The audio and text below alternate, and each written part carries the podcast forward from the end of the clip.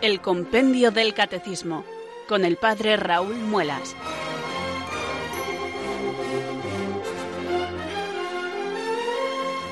Muy buenas tardes, queridos oyentes de Radio María. Son las 4 o las 3 en Canarias. Aquí comienza una nueva edición del Compendio del Catecismo. Reciban un saludo muy cordial del Padre Raúl Muelas, que un día más les habla desde estos micrófonos de Radio María, la radio de la Virgen, la fuerza de la esperanza. Sed todos bienvenidos.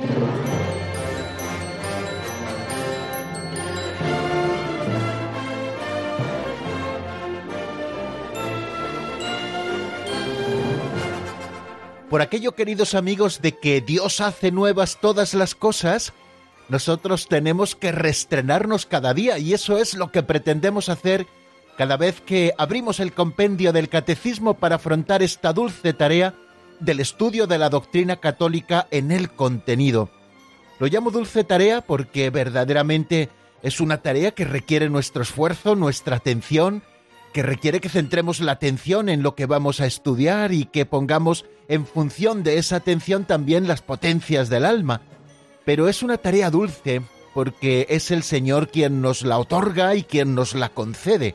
Él nos da la gracia de poder acercarnos al compendio del catecismo cada tarde, de lunes a viernes, de 4 a 5 en la península, de 3 a 4 en Canarias, aquí en la Radio de la Virgen, en Radio María, y Él es también el que nos permite, el que abre nuestro corazón, poder conocerle, es Él quien se nos muestra. Ya lo hizo revelándose en su momento y ahora lo hace inspirándonos y preparándonos para que nosotros podamos conocerle. El Señor nos precede y acompaña, decimos en esa oración tan conocida y qué verdad es. Y nosotros que somos conscientes de ello, cuando nos disponemos a estudiar la doctrina católica, le pedimos que nos envíe su Espíritu Santo, que venga a nosotros, que ilumine nuestro entendimiento, que fortalezca nuestra voluntad y que nos conceda lo que pedimos, poder conocerle un poquito más. Ven Espíritu Santo, llena los corazones de tus fieles y enciende en ellos el fuego de tu amor. Envía Señor tu Espíritu que renueve la faz de la tierra.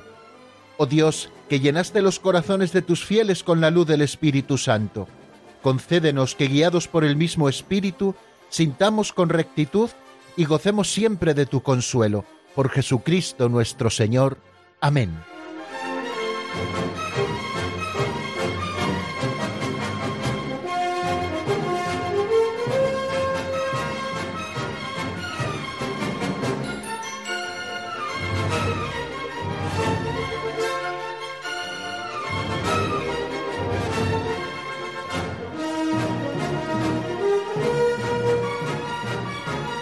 Lo primero y más importante ya está hecho, queridos amigos, que es elevar nuestra plegaria al Señor.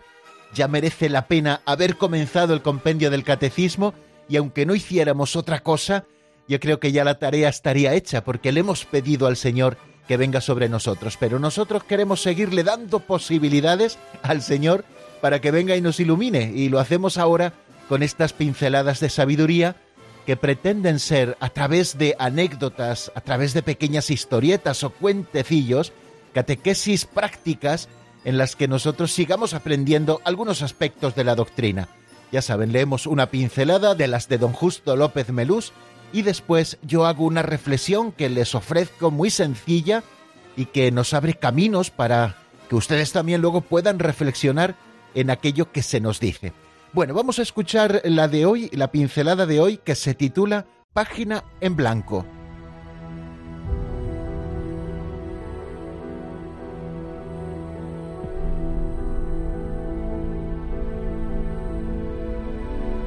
Página en blanco. Sería muy provechoso tomar una página en blanco y trazar en la parte inferior como una rúbrica, una sola palabra, Amén. Y traspasar luego a Dios nuestra existencia, para que su providencia escribiera por encima de ese amén previo toda la historia de nuestra vida, los fracasos con los que se perderían gran parte de su amargura, y los logros, de este modo no se subirían a la cabeza. Así pues, un amén anticipado ante cualquier imprevisto. Amén a la lluvia y al sol, al insomnio y a la fatiga, y a los fríos y a los calores, a la salud y a la enfermedad. Amén a los compañeros irritables y a los parientes achacosos. Y cuando todo se me vuelva triste, tomaré mi cabeza entre las dos manos y trataré de decir un simple amén desde el fondo de mi corazón.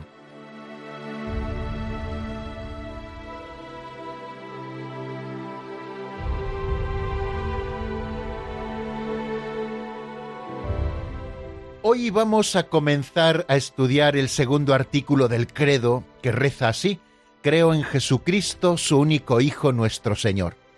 Toda la vida cristiana consiste en contemplar el misterio de Cristo. Así nos lo recordaba el Papa San Juan Pablo II en su carta Rosarium Virginis Mariae. En este documento, el Papa Santo pretende redescubrirnos la oración del rosario como plegaria siempre antigua y siempre nueva, y como un modo privilegiado para la contemplación del misterio de Cristo a través de los distintos misterios de su vida.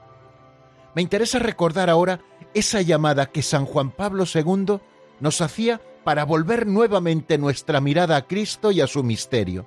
Contemplándole a Él, aprendemos a vivir como hombres nuevos. Nuestra vida como cristianos debe consistir en reproducir las actitudes, los sentimientos, los pensamientos de Cristo Jesús Señor nuestro, y para que eso sea una realidad, el Espíritu Santo tiene que hacerlo y nosotros tenemos que mirar mucho al Señor. La bella recomendación que la pincelada de hoy nos hace, afirmar un cheque en blanco a Dios nuestro Señor, la vemos perfectamente realizada en Cristo Jesús. Toda su vida fue un amén a la voluntad del Padre. La carta a los hebreos, refiriéndose a la entrada de Cristo en el mundo, pone en boca del Mesías estas palabras. Tú no quieres sacrificios ni ofrendas, pero me has preparado un cuerpo. Entonces yo digo, aquí estoy, Señor, para hacer tu voluntad. Y las últimas palabras de Cristo antes de morir en la cruz son, todo está cumplido. A tus manos, Señor, encomiendo mi espíritu. Toda la vida terrena de Cristo los 33 años que estuvo sobre la tierra son un alarde de obediencia y de confianza al Padre Dios que están enmarcados con esa firma, con ese cheque en blanco que el Hijo hace absolutamente al Padre. Jesucristo, en el momento de su encarnación, firmó en la hoja en blanco de su vida, al final de la misma, un amén en mayúscula, de manera que toda su vida fue un refrendar en cada momento esa rúbrica. Él firmó ese cheque en blanco al Padre y con su obediencia hasta la muerte en cruz nos enseñó a hacer nosotros lo mismo. Hacer el ofrecimiento de obras por la mañana al despertar es una manera sencilla y al alcance de todos de firmar ese amén en la hoja en blanco de nuestro día. Es dejar que la providencia escriba lo que quiera en esa página y decirle que estamos de acuerdo con esa divina literatura que Dios escriba la historia de nuestras jornadas, los fracasos y los logros. Así los primeros no amargarán nuestro corazón y los segundos no se nos subirán a la cabeza. Firmar amén es vivir en humildad. Repito lo que hemos escuchado en la pincelada. Creo que es importante la enumeración. Amén a la lluvia y al sol, al insomnio y a la fatiga, a los fríos y a los calores, a la salud y a la enfermedad, amén a los compañeros irritables y a los parientes achacosos. Y cuando todo se me vuelva triste, tomaré mi cabeza entre las manos y trataré de decir un simple amén hasta el fondo de mi corazón. Confía en Dios. Estás ante el negocio más importante de tu vida. Deja que Él, con su providencia que nunca se equivoca, te conduzca por los caminos de la santidad. Deja que Dios te sorprenda cada día no trates de empeñarte en seguir un camino apartado de Dios. Firma amén al final de la página.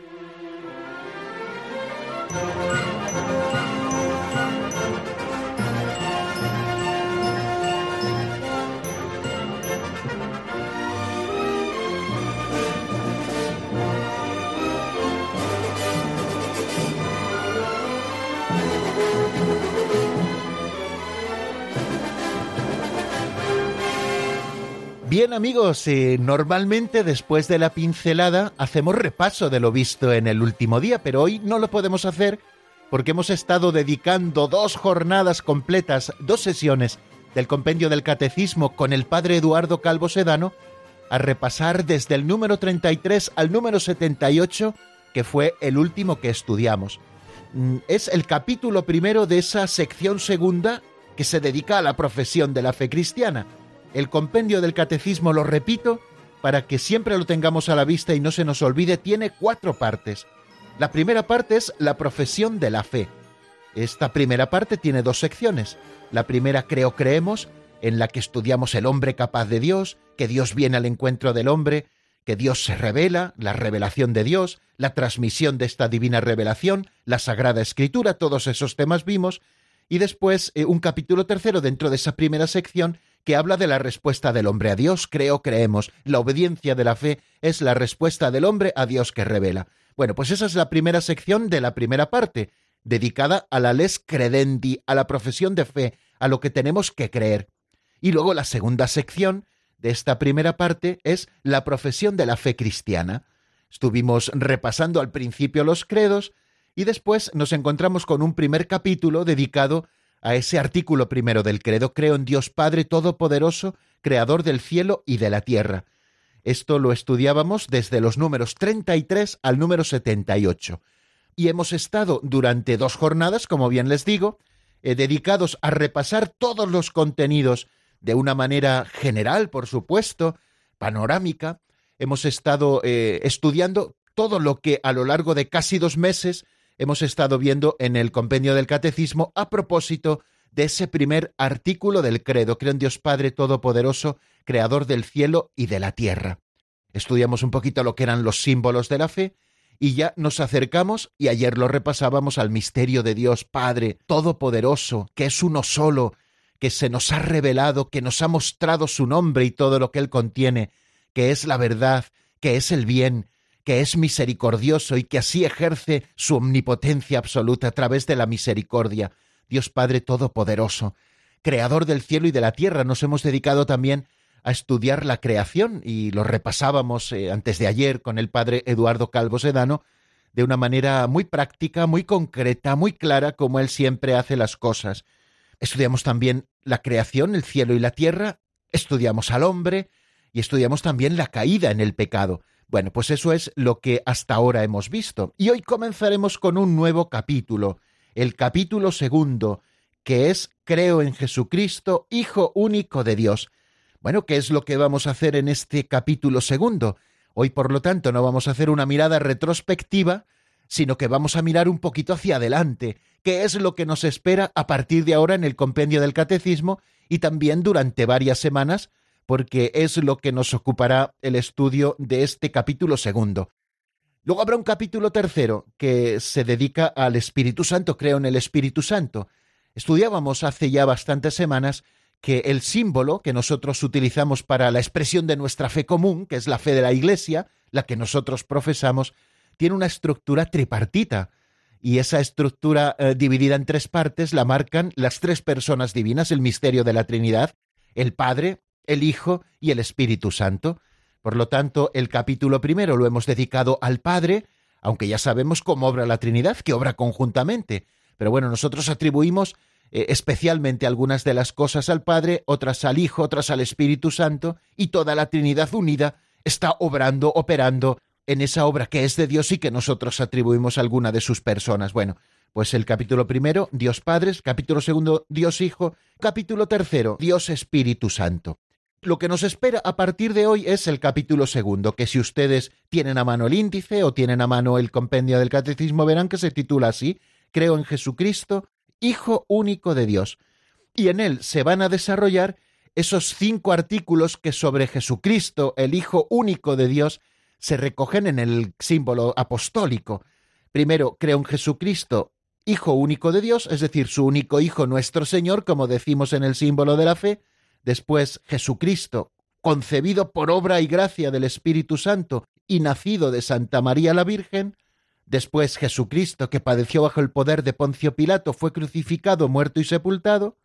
después Jesucristo que descendió a los infiernos y al tercer día resucitó de entre los muertos, después Jesucristo que subió a los cielos y está sentado a la derecha de Dios Padre Todopoderoso, y por último veremos que desde allí ha de venir a juzgar a vivos y muertos.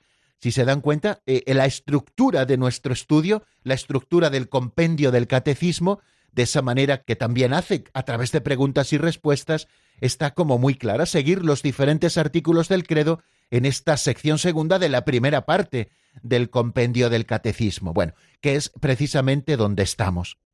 Para que se nos abra el apetito y a modo de sumario, diré que hoy vamos a hacer eh, una pequeña catequesis de acercamiento al tema de Jesucristo, que es la buena noticia para el hombre, la única buena noticia digna de ser llamada así. Eso significa la palabra evangelio, buena noticia. Bueno, pues Jesucristo es la buena noticia y esta buena noticia es difusiva, ha de difundirse. Así lo hicieron los primeros cristianos y así lo sigue haciendo la Iglesia de todos los tiempos. Después de conocer a Jesucristo, uno no puede callárselo, necesita comunicarlo. Bien, pues esta será la introducción que nosotros hagamos hoy al tema. Y a partir del lunes, si Dios quiere, pues ya iremos eh, desgranando los distintos artículos del credo. Primero nos acercaremos a esa expresión que utiliza el símbolo apostólico, creo en Jesucristo, su único Hijo nuestro Señor. Y en este artículo desarrollaremos en un par de sesiones posiblemente los títulos propios de Jesucristo, aquellos que recibe en el Evangelio y en la tradición y que nos enseñan quién es Jesucristo. Primero hablaremos del nombre de Jesús, después del título Mesías o Cristo u ungido, después eh, nos acercaremos al sentido que tiene que Jesucristo es el Hijo unigénito del Padre, y por último estudiaremos el título de Señor, pues eso veremos a propósito de creo en Jesucristo, su único Hijo, nuestro Señor. Después desarrollaremos otro de los artículos. Jesucristo fue concebido por obra del Espíritu Santo y nació de Santa María Virgen. Este es uno de esos artículos deliciosos. Vamos a ver la concepción, la encarnación del Hijo de Dios y vamos a hablar también de la Santísima Virgen María, las razones de por qué se hizo hombre el Hijo eterno del Padre, qué significa la palabra encarnación, de qué modo Jesucristo es verdadero Dios y verdadero hombre y cómo lo expresa la Iglesia en su tradición, si Jesucristo tenía un alma como cada uno de nosotros, alma humana con su propia inteligencia, cómo operaban las dos voluntades en el Verbo encarnado, si tenía Jesucristo un verdadero cuerpo humano. También hablaremos de la devoción al Sagrado Corazón de Jesús, al menos alguna pinceladita daremos sobre el tema, y luego ya empezaremos a hablar de que fue concebido en el seno de María la Virgen por obra y gracia del Espíritu Santo, y haremos luego un pequeño tratadito en algunos números sobre Mariología, distintos temas a propósito de Santa María, Madre de Dios. Y luego nos acercaremos también de una manera muy sencilla y muy rápida al misterio de la vida de Cristo, diciendo alguna cosa sobre los misterios del nacimiento y de la infancia de Jesús, también de su vida oculta en Nazaret, porque en todos ellos nosotros recibimos abundantes lecciones de vida.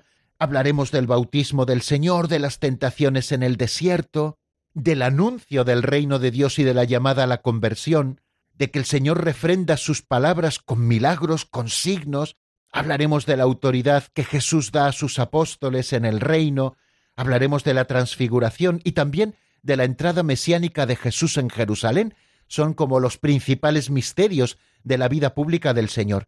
Y luego nos dedicaremos a un tercer artículo que habla de la pasión y de la muerte del Señor. Jesucristo padeció bajo el poder de Poncio Pilato, fue crucificado, muerto y sepultado. Hablaremos, por lo tanto, del misterio de la Pascua de Jesús, de la acusación que a Cristo le hicieron para llevarle a la muerte, de cómo se comportó Jesús siempre con la ley de Israel, cuál fue la actitud de Jesús también hacia el templo, fruto de esas acusaciones que le hicieron a Jesús, si contradijo Jesús la fe de Israel en el Dios único y Salvador, quién fue el responsable de la muerte de Jesús, por qué la muerte de Cristo forma parte del designio de Dios. Fijaros qué temas tan hermosos, ¿no? de qué modo Cristo se ofreció a sí mismo al Padre, hablaremos de la última cena y de la oblación que en ella hace Jesús, hablaremos de la agonía en el huerto de Getsemaní, del sacrificio en la cruz, de cómo Jesús también invita a sus discípulos a cargar con su propia cruz, y hablaremos también de la sepultura de Cristo y de en qué condiciones se encontraba el cuerpo de Cristo mientras estaba en el sepulcro. Luego abriremos un nuevo artículo, el cuarto, referido a Jesucristo, que dice Jesucristo descendió a los infiernos, ya lo apuntamos en alguna pregunta de nuestros oyentes, y el tercer día resucitó de entre los muertos. ¿Qué eran los infiernos a los que Jesús descendió? Lo diremos, eh, a propósito de esto ya hablamos algo en su momento, pero bueno, en su lugar también diremos algunas cositas más. ¿Qué lugar ocupa la resurrección de Cristo en nuestra fe? ¿Qué signos atestiguan la resurrección de Jesucristo? ¿Por qué la resurrección de Jesucristo es un acontecimiento histórico, pero a la vez también es un acontecimiento trascendente? ¿Cuál era el estado del cuerpo de Cristo resucitado? ¿De qué modo la resurrección es obra de la Santísima Trinidad? ¿Y cuál es el alcance salvífico y definitivo también de esa resurrección de Jesucristo? También hablaremos de que Jesucristo, la glorificación, subió a los cielos y está sentado a la derecha de Dios Padre Todopoderoso. Jesucristo es glorificado con su resurrección y con su ascensión, pues también hablaremos de la ascensión a los cielos y qué representa o qué lugar ocupa ese pasaje de la ascensión en la vida y en el misterio de Cristo. Y por último, eh, hablaremos de que desde allí el Señor volverá, ha de venir a juzgar a vivos y muertos, ¿no? Como reina ahora el Señor Jesús, qué hace en el cielo sentado a la derecha de Dios, cómo se realizará esa venida del Señor en la gloria y cómo juzgará Cristo a los vivos y a los muertos. Fijaros qué capítulo tan delicioso. Les recuerdo que es el capítulo segundo de la sección segunda de la primera parte del catecismo. Parece un trabalengua siempre que lo digo, pero ya casi no me equivoco, lo digo de tirón, ¿eh? Bueno, pues este es el panorama que tenemos por delante. Vamos a estudiar a Cristo. ¿Podemos tener un programa mejor? Vamos adelante amigos.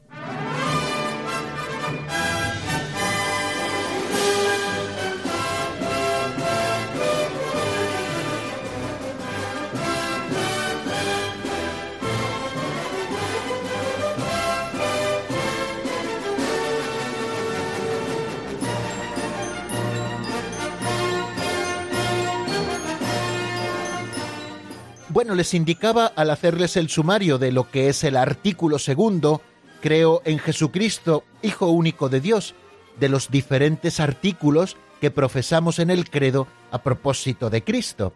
Pero antes de empezar uno a uno con ellos, vamos a hacer una pequeña introducción que en dos números nos presenta el compendio del catecismo.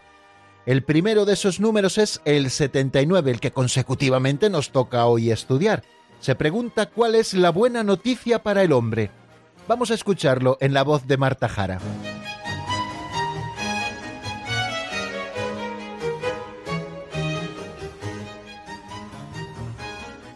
Número 79.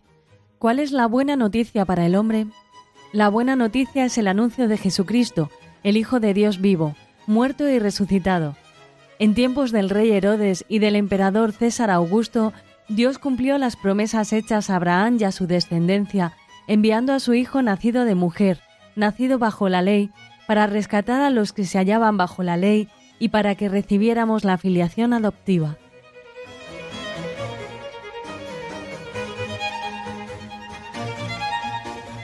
Pues aquí tenemos amigos la buena noticia con la que todos los días tenían que abrir las portadas de todos los periódicos del mundo que Jesucristo está entre nosotros. La buena noticia, nos dice el compendio del Catecismo, es el anuncio de Jesucristo, el Hijo de Dios vivo, muerto y resucitado.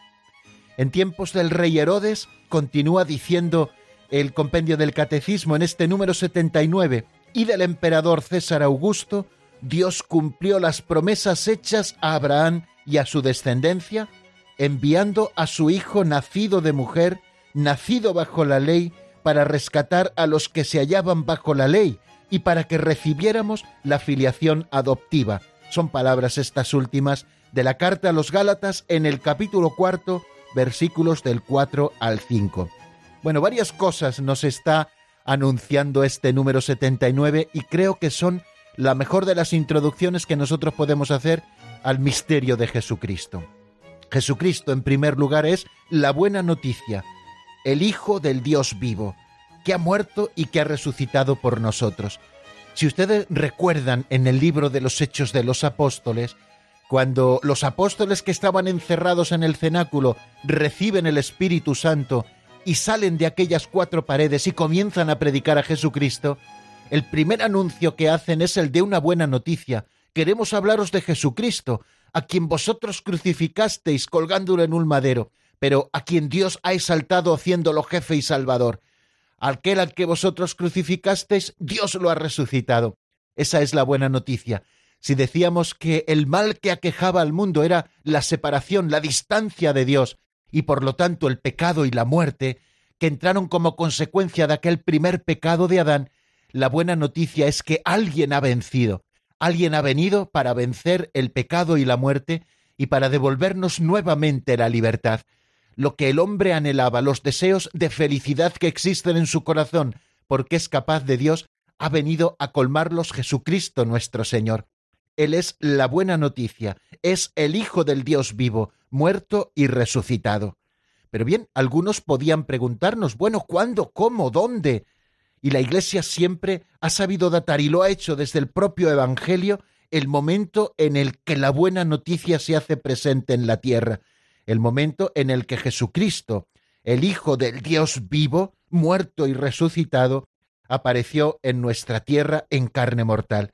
Y lo dice claramente, en tiempos del rey Herodes, es decir, en un momento concreto de la historia del pueblo de Israel, y todavía para universalizar aún mucho más esa datación para que todo el mundo pudiera entenderlo, y puesto que Palestina en tiempos de Jesucristo era una provincia del Imperio romano, también desde el propio Evangelio se ha datado en tiempos del emperador César Augusto. Bueno, pues en ese momento concreto de la historia, Dios cumplió la promesa hecha a Abraham y a su descendencia, y lo hizo enviando a su Hijo nacido de una mujer, nacido bajo la ley, para rescatar a los que estaban bajo la ley y para darnos a nosotros la gracia de la adopción filial.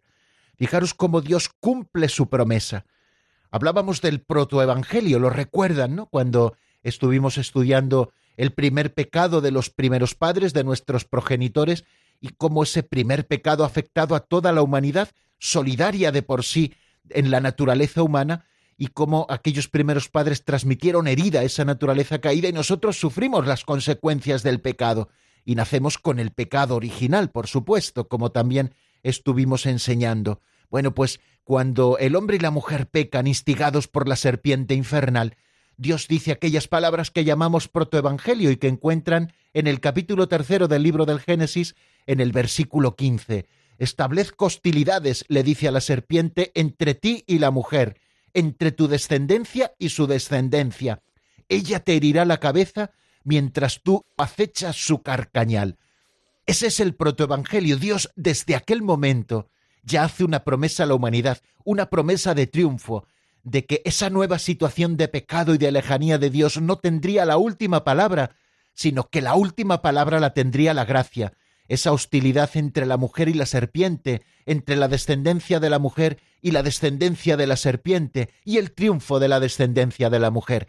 Veíamos cómo ya está prefigurada en esa mujer de la que habla el libro del Génesis, la Santísima Virgen María, de la cual nacerá una nueva estirpe, María como nueva Eva, engendra al nuevo Adán, que nace como buena noticia para el mundo entero, porque viene a arreglar los desaguisados terribles e irreparables que el pecado de la humanidad había conseguido, y después de ese primer pecado, toda la irrupción de pecados en el mundo, y ese dominio de Satanás de alguna manera sobre la propia humanidad, pues el Señor viene a solucionarlo, el Señor viene a liberarnos, y esta es la buena noticia del anuncio de Jesucristo, el Hijo del Dios vivo, muerto y resucitado.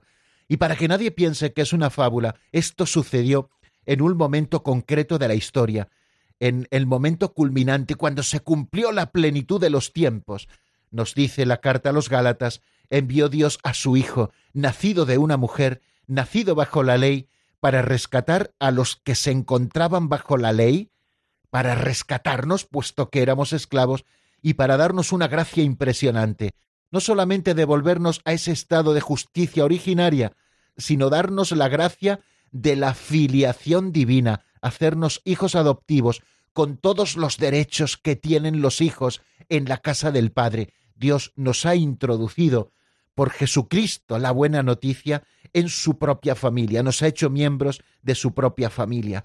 Fijaros qué cosas tan hermosas, queridos amigos, nosotros encontramos en ese primer número 79 con el que se abre ese capítulo segundo, creo en Jesucristo, Hijo único de Dios. Tengamos claro que la buena noticia es Jesucristo, la buena noticia es el Hijo de Dios que ha venido para quedarse, que ha visitado a su pueblo, que ha cumplido las promesas hechas a nuestros padres, a Abraham y a su descendencia, y que lo ha hecho más allá de toda expectativa. Fijaros cómo Abraham le dijo, haré de ti un gran pueblo, el pueblo de la fe. Pues cómo se cumple la promesa con la llegada de Jesucristo. Ya saben que en las profecías antiguas siempre hay la realización inmediata de esa promesa por parte de Dios y luego la realización plena de esa promesa que siempre es Jesucristo a quien tenemos que mirar en todas las profecías porque Él viene a cumplirlas todas. Nosotros creemos y confesamos que Jesús, nacido en Belén, que vivió en Nazaret, nacido judío de una hija de Israel, creemos en Jesucristo, nacido judío de una hija de Israel, Santa María, Madre de Dios y Madre nuestra, nacido en Belén, en tiempos de Herodes el Grande y del emperador César Augusto, de oficio carpintero, muerto crucificado en Jerusalén bajo el procurador Poncio Pilato durante el reinado del emperador Tiberio, es el Hijo eterno de Dios hecho hombre, que ha salido de Dios, bajó del cielo, ha venido en la carne, como nos dice la Escritura, porque la palabra se hizo carne y puso su morada entre nosotros, y hemos visto su gloria, gloria que recibe del Padre como Hijo único, lleno de gracia y de verdad, pues de su plenitud hemos recibido todos y gracia por gracia. Así lo leemos en ese precioso pasaje conocido así como el prólogo del Evangelio de San Juan. Bueno, pues movidos por la gracia del Espíritu Santo y atraídos por el Padre, nosotros creemos y confesamos a propósito de Jesús, tú eres el Cristo, el Hijo de Dios vivo, como hace San Pedro cuando Jesucristo les pregunta ¿quién decís vosotros que soy yo? Pues hoy, ante esta pregunta que el Señor nos hace a través de mi pobre instrumento de mi voz, el Señor nos pregunta ¿y vosotros quién creéis que soy yo? Y nosotros, movidos por la gracia del Espíritu Santo y atraídos por el Padre, decimos que nosotros confesamos y creemos que tú eres el Cristo, el Hijo de Dios vivo. Y sobre la roca de esta fe confesada por Pedro, Cristo ha construido su iglesia, de la que nos gozamos de pertenecer, no por nuestros méritos, sino por pura gracia de Dios. Amigos, una vez más, y me da oportunidad de ello el compendio del catecismo, os anuncio una buena noticia, qué una buena noticia, la única buena noticia, la buena noticia con mayúsculas. Esa noticia es Jesucristo muerto y resucitado, que está a vuestro lado, que quiere que forméis parte de su única iglesia, que nos quiere cerca de Él, que ha muerto y ha resucitado para hacernos libres y que libres podamos servir al Señor. Vamos a dar una vueltecita a esto último que hemos estado diciendo y para ello les ofrezco un tema de Pablo Castro titulado Mi pensamiento eres tú. Está sacado del álbum Sáname, Señor.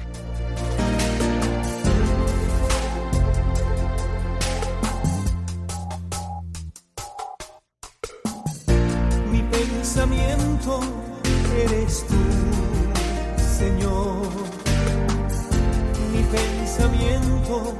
eres tú. Señor.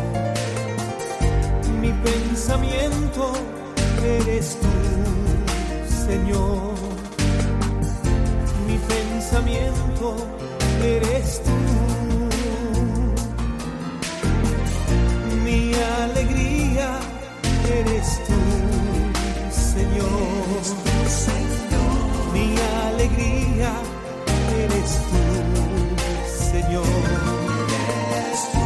Mi alegría eres tú, Señor. Mi alegría eres tú.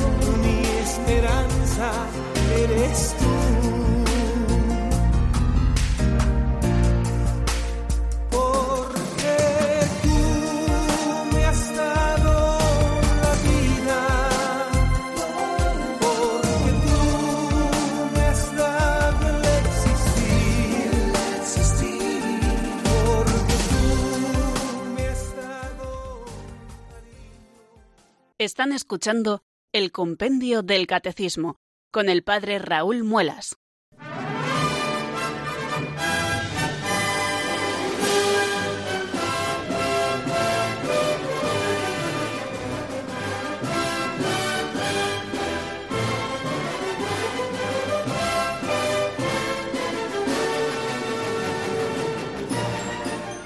Si preciosa ha sido nuestra ocupación durante estos últimos meses con lo que hemos estado viendo en el compendio del catecismo que nos ha hecho descubrir muchísimas cosas del misterio de Dios, hermosísimo va a ser lo que tenemos por delante. Y ya está siendo anuncio de esto lo que a propósito del número 79 hemos dicho, cuál es la buena noticia para el hombre. La buena noticia es Jesucristo, el anuncio de Jesucristo, muerto y resucitado. Jesucristo es el Evangelio. Nosotros no predicamos ninguna doctrina desamparada y ni mucho menos una ideología. Nosotros predicamos a Jesucristo muerto y resucitado. Escándalo para los judíos, necedad para los griegos, pero para los que se salvan fuerza y sabiduría de Dios. Esa es la gran noticia, amigos, y es la que estamos proclamando esta tarde, primero con el número 79, con el que empieza a introducirnos el capítulo segundo en Creo en Jesucristo, Hijo único de Dios, y también con el número 80, que se pregunta cómo se difunde esta buena noticia, la de Jesucristo. Vamos a escucharlo primero.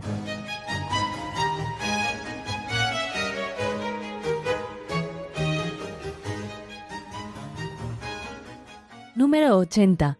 ¿Cómo se difunde esta buena noticia? Desde el primer momento, los discípulos desearon ardientemente anunciar a Cristo a fin de llevar a todos los hombres a la fe en Él. También hoy el deseo de evangelizar y catequizar, es decir, de revelar en la persona de Cristo todo el designio de Dios y de poner a la humanidad en comunión con Jesús, nace de este conocimiento amoroso de Cristo.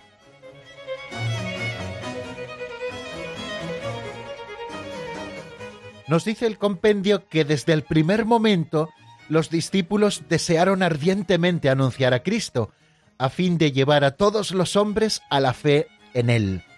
Y continúa diciendo también hoy el deseo de evangelizar y catequizar, de revelar en la persona de Cristo todo el designio de Dios y de poner a la humanidad en comunión con Jesús, nace de este conocimiento amoroso de Cristo. Bien, eh, nos habla como de dos momentos, ¿no? De- del momento primero, que desde ese primer momento ya vemos como aquellos que conocen a Cristo, no sé por qué, bueno, en realidad sí que lo sabemos, por- porque el Señor era así, ¿no? Tienen que comunicarlo, tienen que llevar ese anuncio a todos los hombres. Lo vemos ya, por ejemplo, como los discípulos de Juan, al pasar Jesús delante de ellos, Juan el Bautista les dice, ese es el Cordero de Dios, les señala a Cristo que quedó impresionado ante el conocimiento de Jesucristo y sobre todo de su misterio como Mesías, como ungido, cuando baja al Jordán y él les muestra a sus discípulos a quién tienen que seguir. Y Juan y Andrés se van detrás de Jesús. Cuando Jesús se vuelve, recuerdan aquel pasaje precioso del Evangelio de San Juan. ¿A quién buscáis? ¿Dónde vives? Venid y lo veréis. Fueron y se quedaron con él aquella tarde. Pero inmediatamente nos dice el Evangelio que Andrés enseguida se lo dijo a su hermano Simón, a Pedro, y le dijo hemos encontrado al Mesías y le llevó hasta Cristo. Quiere decir que desde el primer momento los discípulos desearon ardientemente anunciar a Cristo a fin de llevar a todos los hombres a la fe en Él. Se manifiesta en ese primer conocimiento que tienen de Jesucristo y se manifiesta especialmente después de la venida del Espíritu Santo. Ellos han vivido eh, junto a Cristo, han sido testigos de su muerte y de su resurrección, no siempre han permanecido fieles junto a Él, como vamos a ver en el misterio de la muerte de Jesucristo, como todos huyeron, pero ellos le han conocido, han quedado marcados, han sido elegidos por el mismo Señor. El Señor durante tres años, acompañándoles, les ha ido educando el corazón de discípulos, y ellos cuando reciben el Espíritu Santo no pueden callárselo, y a pesar de las amenazas de los hombres, ellos no pueden callárselo, necesariamente tienen que anunciar a Jesucristo para que todos los hombres le conozcan y todos los hombres puedan ir a Él. Esto formaba parte del designio amoroso de Dios, pero también forma parte incluso de ese afecto de aquellos que han conocido a Cristo con ese conocimiento interno, ese conocimiento íntimo, es decir, ese conocimiento amoroso. Pero esto no sucedió solo con los primeros discípulos, sino que ese deseo de evangelizar y de catequizar, de revelar en la persona de Cristo todo el misterio de Dios y de poner a la humanidad en comunión con Cristo, nace siempre en todos aquellos que han conocido amorosamente a Jesucristo. Es imposible conocerte y no amarte, es imposible amarte y no seguirte, y nosotros podíamos continuar diciendo, y es imposible seguirte y no anunciarte. San Pablo lo dice de una manera preciosa en una de sus cartas, ay de mí si no anuncio el Evangelio. Es decir, el fuego de la caridad, el fuego del amor de Dios me quema por dentro y necesariamente hay que proclamarlo. ¿Cómo lo hace la Iglesia hoy? Bien, pues si se dan cuenta, en ese texto del número 80 del compendio del catecismo, se nos habla del deseo de evangelizar y de catequizar. Son dos modos de transmisión de la palabra, son dos modos de enseñanza. Llamamos evangelización a ese primer anuncio de aquellos que no conocen o casi no conocen a Cristo y por primera vez o casi por primera vez oyen hablar de Él. ¿En qué consiste ese primer anuncio? ¿En qué consiste la evangelización? En volver a decir la buena noticia que antes comentábamos, que Jesucristo ha muerto y ha resucitado por ti, que la muerte, el sufrimiento, el mal no tienen la última palabra, sino que la última palabra la tiene el triunfo de Cristo, y esa es la buena noticia que tenemos que comunicar a los hombres, y además hacerlo por la necedad de la predicación. Podemos decir, pero bueno, ¿esto puede transformar a alguien? Claro que puede transformar a alguien, porque cuando nosotros decimos y anunciamos esas palabras, no van nuestras solas palabras, sino que en ello va toda la fuerza de Dios, toda la fuerza del Espíritu Santo presentes en ellas, y son estas palabras, que pueden ser consideradas necias por algunos, las que cambian el corazón de los hombres. ¿Por qué no anunciamos más en nuestros propios ambientes, queridos oyentes eh, de Radio María? Es que no estamos convencidos, es que no hemos conocido a Cristo amorosamente, es que no nos quema por dentro el amor de Cristo, que ha de ser comunicado a todos los hombres, porque quiere llegar a todos los hombres. Bueno, pues hablamos de ese primer anuncio, que es la evangelización, y hablamos también, así lo hace ese número 80, del deseo de catequizar. Eh, la catequesis ya es como un segundo anuncio, ya es el anuncio estructurado de manera más sistemática, no solamente de esa primera verdad que es la buena noticia, sino luego también de todo el designio de Dios y de todo el misterio de Dios, como nosotros tratamos de hacer aquí todas las tardes, de lunes a viernes, al abrir el compendio del catecismo y al tener estas catequesis sencillas nuestras, de una manera más estructurada, de una manera más sistemática, nosotros eh, vamos exponiendo todo el contenido de la fe.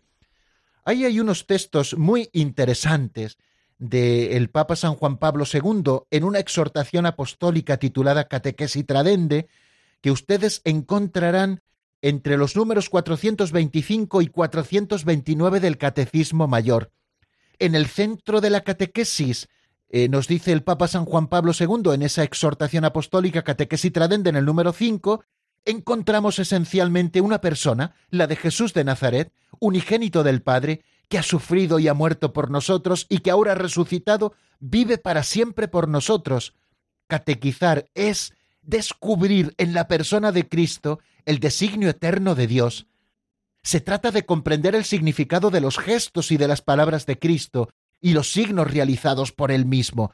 Eh, yo creo que puede ser un complemento precioso a esto que estamos diciendo, el número 5 y el número 6 de la catequesis tradende, de esa exhortación apostólica de San Juan Pablo II. No recuerdo ahora mismo de memoria el año, pero bueno, ustedes buscan en el buscador de Internet catequesis tradende del Papa San Juan Pablo II y les llevará a ese documento y el número 5 y el número 6 pueden ser un buen complemento eh, para que en el fin de semana podamos nosotros también introducirnos si tienen algún momento en este misterio.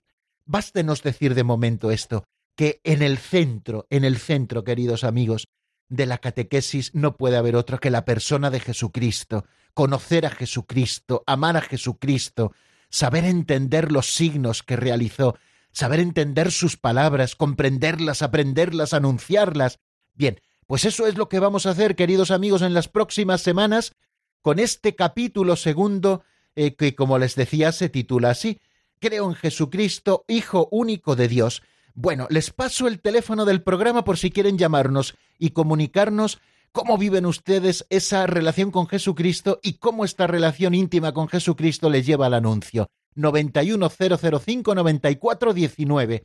91005-9419. Ese es el teléfono al que ustedes pueden llamar para hablar con nosotros después de escuchar al menos unos compases de esta canción de Rafael Moreno titulada Nada puede apartarme de ti, del álbum Cantando una oración. Nada puede apartarme de ti, nada puede alejarte de mí, ni la angustia, la muerte, la persecución, ni la espada, ni la tormenta. Nada puede apartarme de ti, nadie puede quitarme tu amor, ni las carencias, el hambre, la tribulación, las palabras que matan ni el dolor. Vivo rescatado por soy vencedor. Si Dios está conmigo, ¿quién contra mí? Contigo nada puede faltar. Envías a tu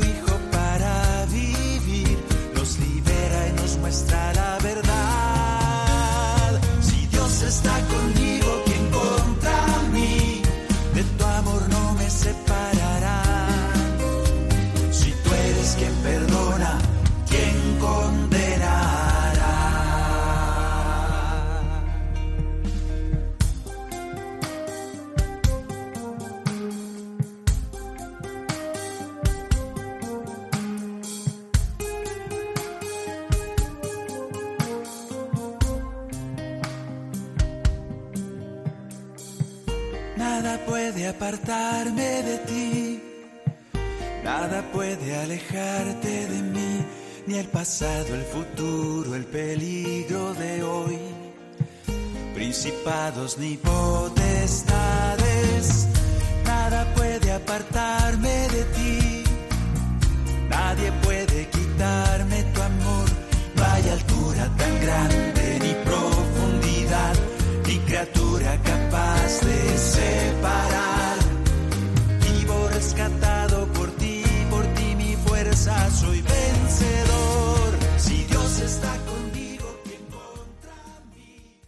Están escuchando el Compendio del Catecismo con el Padre Raúl Muelas.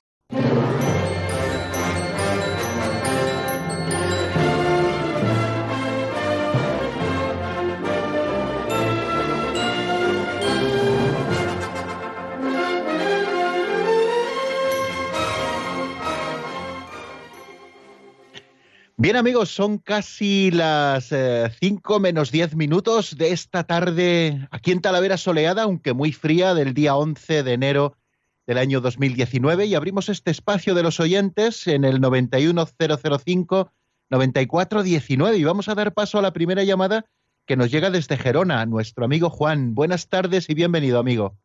Buenas tardes. Ante todo, le felicito por la explicación del catecismo en Radio María. Que la Virgen le recompense su gran labor. Mi pregunta es, siendo Dios creador de todas las cosas, antes de crear nuestros primeros padres, siendo el Señor rodeado de la corte celestial, ángeles y arcángeles, viéndose estos rodeados de todo poder, una parte se rebelaron contra él, diciéndolo, no et servium. Entonces Dios por primera vez hizo justicia, creando, sumergiéndoles en el infierno, les los revelados. Mi pregunta es, ¿por qué Dios no quitó el poder sobre sobrenatural de los ángeles ante todo en el infierno dejando el mundo tranquilo de su poder. Bueno, pues tomamos nota de esta pregunta que nos hace Juan desde Gerona. Eh, antes eh, de, crear a los hombres, eh, nos dice cuando Dios había creado a los ángeles y parte de ellos, un tercio, dicen algunos escritores, de los ángeles creados se rebelaron y, fueron condenados al infierno. En ese momento nace el infierno como tal. ¿Por qué Dios no les despojó de sus poderes sobrenaturales? Bueno, en realidad los ángeles no es que tengan poderes sobrenaturales, sino que tienen, porque así fueron creados y su modo de ser es así, una inteligencia angélica, en ese sentido superior a la de los hombres. Eh, ¿Por qué no fueron allí confinados sin poder salir de allí? Bueno, pues nos estamos moviendo en, el ámbito también de los misterios y, para, y no para todos tenemos respuesta, evidentemente, pues porque ya los conoceremos, si Dios quiere, cuando podamos ver cara a cara el misterio de Dios. ¿Por qué no fueron confinados allí? ¿Y por qué Dios permite que los eh, ángeles caídos, los demonios, se pasen por la tierra? Eh, bueno, en el libro de Job lo vemos. Eh, dice que el demonio andaba dando vueltas por la tierra, era esa su misión, y por lo tanto entorpeciendo el discurrir de los hijos de los hombres. es verdad que Dios le puso límites, le dijo a Job, a él mismo no le toques, toca sus cosas si quieres, ¿no? Bueno, pues ellos evidentemente no es que tengan poderes sobrenaturales, sino que tienen unos poderes superiores a los nuestros, porque superior también es su inteligencia, al ser espíritus mm, puramente espirituales, ¿no? Válganos la redundancia en este momento. ¿Y por qué no están confinados allí? Vamos a esa explicación de que Dios siempre saca bienes de los males y, y precisamente para que el hombre de una manera más libre, incluso hostigado o instigado para el mal por el enemigo, pueda dar esa respuesta verdadera al Señor. Bueno, y vamos a dar paso a nuestra, a nuestra segunda llamada de hoy antes de que termine nuestro tiempo, que es María Luisa desde Salamanca. Buenas tardes y bienvenida, amiga. Buenas tardes, padre. Le agradezco muchísimo el, programa porque a mí me hace mucho bien. A mí me pisa en la cocina. Y yo siempre digo como Santa, como Santa Teresa, que Dios está entre los pucheros porque en los momentos de que estoy recogiendo y ordenando yo estoy eh, centrándome en lo que estoy viviendo con el catecismo, con el compendio, es la tercera compendio que oigo, ¿eh? El primero lo oí, el segundo lo oí, el tercero que con usted lo estoy oyendo y, y eh, me supone mucho. Y luego que lo que es Jesucristo para mí, pues mire, yo tengo ya 78 años. He pasado por muchas, muchas, muchas pruebas y pues muchas dificultades y siempre ha sido la misma cosa Señor ayúdame manténme la fe ¿dónde voy yo a ir sin ti? ¿qué voy a hacer yo sin ti? Yo sin fe no quiero vivir o sea que para mí todo es Cristo y una ganancia al vivir como decía San Pablo ¿no? ¿No decía eso? Sí, claro, muchísimas gracias por este testimonio tan hermoso, María Luisa, que nos deja para concluir esta primera sesión que dedicamos al segundo artículo del credo. Creo en Jesucristo, Hijo único de Dios. Ese testimonio bonito de lo que es Dios para usted. Para mí, Jesucristo lo es todo. Y el vivir con Él, una ganancia, la mayor de las ganancias. Bueno, pues con esto nos quedamos y seguramente como usted hace proclamándolo hoy aquí a través del teléfono a todos los oyentes de Radio María, es movido eh, o es movida usted en este caso precisamente por ese conocimiento interno, por ese conocimiento amoroso del Señor, es el que le mueve a poder proclamarlo. 78 años después de muchas pruebas, solo se queda con Cristo. Bendito eh, sea este testimonio y muchísimas gracias por habernoslo dejado. Y nosotros tenemos que marcharnos porque ya estamos fuera de tiempo. Eh, les recuerdo que el lunes, si Dios quiere, a las 4 aquí estaremos, a las 3 en Canarias, y seguiremos con estos temas tan hermosos sobre Jesucristo. La bendición de Dios Todopoderoso, Padre, Hijo y Espíritu Santo, descienda sobre vosotros y permanezca para siempre. Amén. Hasta el lunes, si Dios quiere, amigos.